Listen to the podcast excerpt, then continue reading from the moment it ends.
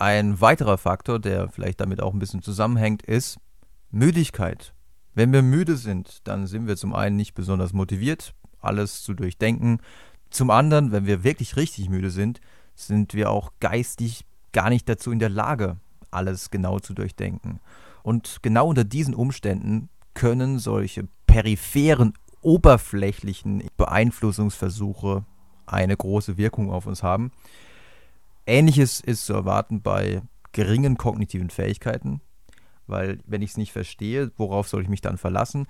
Genauso in den Fällen, in denen das Thema sehr komplex ist, dann kann ich mich doch eigentlich nur auf Experten verlassen. Also es gibt so viele Bereiche im Leben, die sind so undurchschaubar für den Laien. In der Mathematik, in der Physik, in, im Grunde in fast jedem Feld, wenn man richtig tief in die Materie reingeht. Und selbst wenn dann ein Schüler ein perfektes Referat hält zu einem Thema und die Argumente wirklich sehr stichhaltig sind, ähm, dann traue ich doch eher dem Experten, der vielleicht die gleichen Argumente vorbringt, aber von dem ich weiß, hey, der hat sich sein Leben lang schon damit beschäftigt. Ein weiterer Faktor, der auch von Patty und Kollegen im Jahr 1976 schon in der Studie untersucht wurde, ist der Faktor Ablenkungen. Also wenn wir abgelenkt sind, dann fehlt kognitive Kapazität, um wirklich alles zu durchdenken. Und unter solchen Umständen ist wohl auch davon auszugehen, dass eine angenehme Stimme oder ein super aussehendes Model in der Werbung, dass solche Sachen uns eher beeinflussen können, als wenn wir das Ganze durchdenken und uns klar wird, naja, das ist natürlich jetzt alles so dargestellt, damit wir uns überzeugen lassen. Und dann gibt es auch noch eine Persönlichkeitseigenschaft, die sich Need for Cognition nennt. Also man hat herausgefunden, dass manche Menschen tatsächlich dazu neigen, alles zu durchdenken und denen macht es auch Spaß, alles zu durchdenken und sich immer wieder neuen kognitiven Herausforderungen zu stellen. Diese Menschen über den peripheren Weg zu beeinflussen, scheint eher schwierig zu sein, weil sie ja wirklich immer die Pro- und Kontra-Argumente abwägen möchten.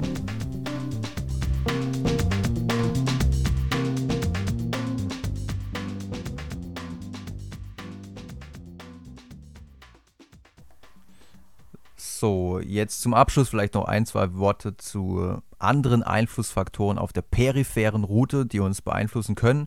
Auf der zentralen Route der Beeinflussung sind es natürlich die Argumente, die Qualität der Argumente, aber auf der peripheren Route, wenn wir also zum Beispiel müde sind, wenn wir abgelenkt werden, wenn wir nicht motiviert sind, dann können Faktoren wie zum Beispiel ähm, der Expertenstatus, das habe ich schon genannt, die Anzahl der Argumente habe ich schon genannt. Dann aber auch eventuell die Position der Argumente. Ähm, Argumente, die am Anfang stehen oder Argumente, die am Ende stehen. Äh, man spricht vom Primacy und vom Recency-Effekt. Solche Argumente sind wohl eher auf der peripheren Route von größerem Einfluss. Dann spielt natürlich auch die Glaubwürdigkeit der Informationsquelle eine Rolle. Wie viel Glaubwürdigkeit äh, schenke ich zum Beispiel einem Artikel aus der Brigitte versus einem Artikel aus dem Fachjournal Psychological Science.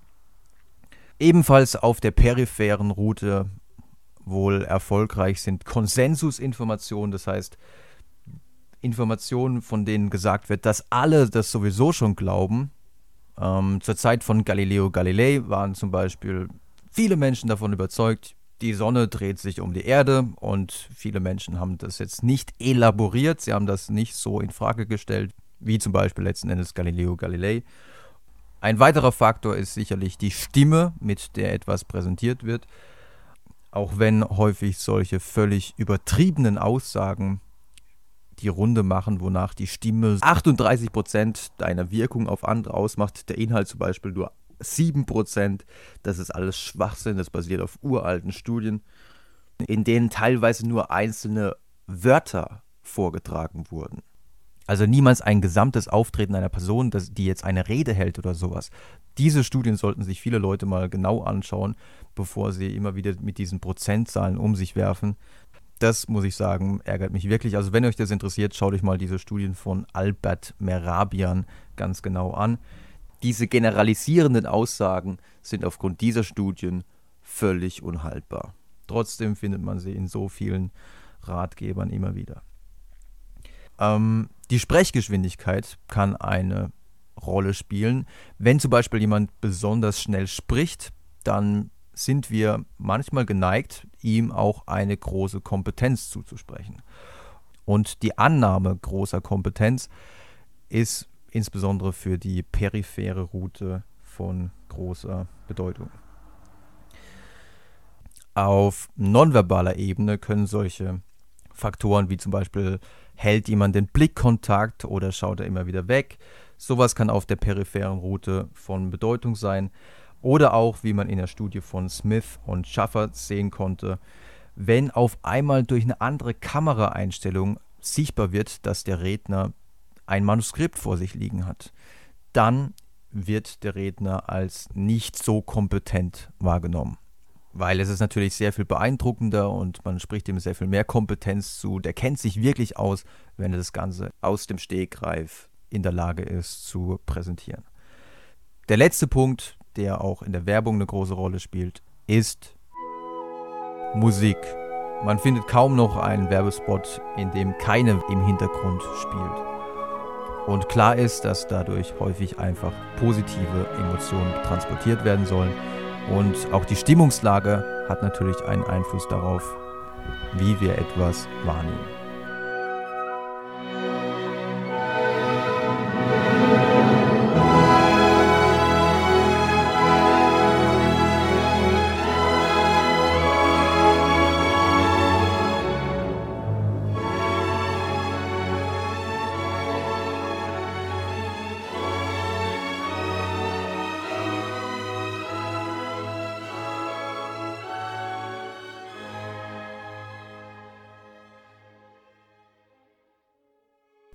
Zum Abschluss habe ich noch eine gute Nachricht für alle mit hohen Need for Cognition Werten und für alle, die sich ungern über die periphere Route beeinflussen lassen, weil man möchte ja eigentlich, dass die Entscheidung, die man trifft, wirklich auf einer profunden Basis stattfindet.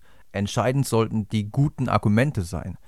Und die gute Nachricht lautet, dass Einstellungsänderungen die bei uns erzeugt wurden durch die periphere Route, durch gut aussehende Sprecher, durch gut klingende Sprecher, durch angenehme Musik etc., dass diese Einstellungsänderungen nicht so stabil sind, dass sie nicht so resistent sind gegenüber weiteren Einflüssen, gegenüber andere Argumente. Zudem sind Einstellungen, die auf dem peripheren Weg der Überzeugung zustande gekommen sind, nicht so gute Prädiktoren für Verhalten. Das heißt, es kann sein, dass ich mich jetzt wirklich mal kurzfristig habe überzeugen lassen, aber in der konkreten Situation entscheide ich mich dann doch wieder anders. Und zwar insbesondere dann, das lässt sich aus dem Modell im Grunde ableiten, insbesondere dann, wenn die Motivation steigt, sich nochmal damit zu beschäftigen. Ähm, wenn ich zum Beispiel plane, mir jetzt wirklich ein Auto zu kaufen, dann gehe ich doch nochmal ganz genau durch, was die Pro- und Kontraargumente sind weil das ist ja schon eine große Entscheidung. Und auch kurz vor einer politischen Wahl beschäftige ich mich doch nochmal intensiver, bin doch nochmal eher gewillt, alles nochmal zu elaborieren. Und dann kann es sein, dass eine Einstellungsänderung, die über den peripheren Weg erzeugt worden war, nochmal überdacht wird. Das soll es für heute gewesen sein. Ich hoffe, ihr fandet es spannend, auch wenn es heute mal ein bisschen theorielastiger war als sonst was den Grund hat, dass wir uns demnächst mit vielen Überzeugungsversuchen und Beeinflussungsversuchen beschäftigen werden. Und da bietet das Elaboration Likelihood Modell zumindest für manche Phänomene, die uns demnächst begegnen werden, eine gute theoretische Basis. Also macht's gut. Und nachdem ich euch so viele Argumente auf der zentralen Route präsentiert habe, jetzt noch was für die periphere Route zum Abschluss noch ein bisschen angenehme Musik.